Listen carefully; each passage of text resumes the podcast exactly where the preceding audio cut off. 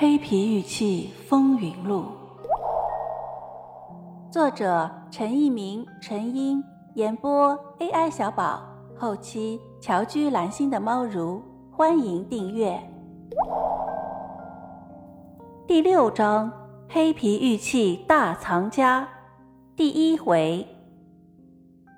在早期黑皮玉器的收藏爱好者中，有北京的张一平先生和上海的孙钦石先生。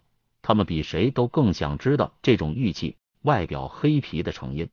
和其他收藏家不同，张一平先生对黑皮玉器情有独钟，他只收藏黑皮玉器，不收藏其他古玩。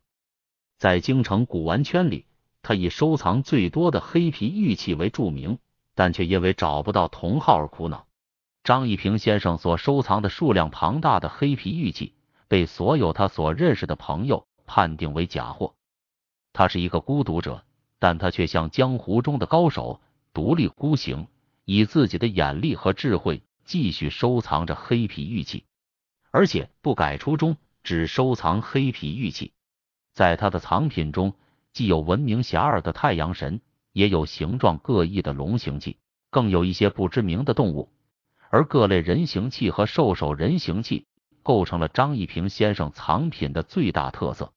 在张一平先生的书斋中，这些远古人类的雕像和他虽然隔着数千年的岁月，却不停的进行着心灵的对话。这些奇特的黑皮精灵是史前人类通天的灵魂，他们以夸张的性器官表述着人类渴望自身繁衍的生殖愿望。在这样的黑皮精灵面前，张一平先生甚至觉得可以净化自己的灵魂。面对反对和否定的意见。张一平先生有自己的主张。首先，对于黑皮这个谜，张一平先生认为黑可分两层：玉器经过几千年地下埋藏，在物理、化学等条件的作用下，产生了表面沉积，最终成为特殊的黑灰色或灰白色皮壳，这是外层；而内层紧贴玉质的黑色，颜色统一，分布均匀，极有可能是人工浸染所致。其次，对于黑皮玉器所表达的内涵，张一平先生认为，黑皮玉器反映了原始宗教意识，发散出关于远古文化的大量信息，但是又异常神秘，难以破解。他认为这是远古时代人类的创造力、想象力、艺术表现力以及手工技艺的完美结合。一个艺术与工艺如此成熟发达的时代，其人类文明到底会达到怎样的程度？数千年前存在的到底是怎样一个社会？也许高度发达到令人难以想象。在这样的信念下，张一平先生有着异乎寻常的定力。面对不断而来的怀疑和不屑的眼光，他坚信自己的判断。凡是观赏过张一平先生收藏的黑皮玉器，凡是参观过张一平先生书房的人，都被他所收藏的黑皮玉器所震撼。这些鬼斧神工的雕像。绝对不会是现代人类商品经济的产物。在急功近利的观念指导下，假冒的黑皮玉器是多么丑陋，多么猥琐！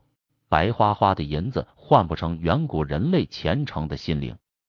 张一平先生相信，是金子总会发光的，他的黑皮玉器总有一天能走进艺术殿堂。被人怀疑的张一平先生的黑皮玉器，有咸鱼翻身的一天吗？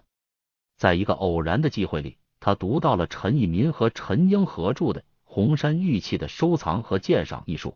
这本书不仅介绍了黑皮玉器的鉴定常识，更为主要的是，这本书并不着眼于黑皮玉器的经济价值，而是着重讨论了黑皮玉器潜在的文化价值和学术价值。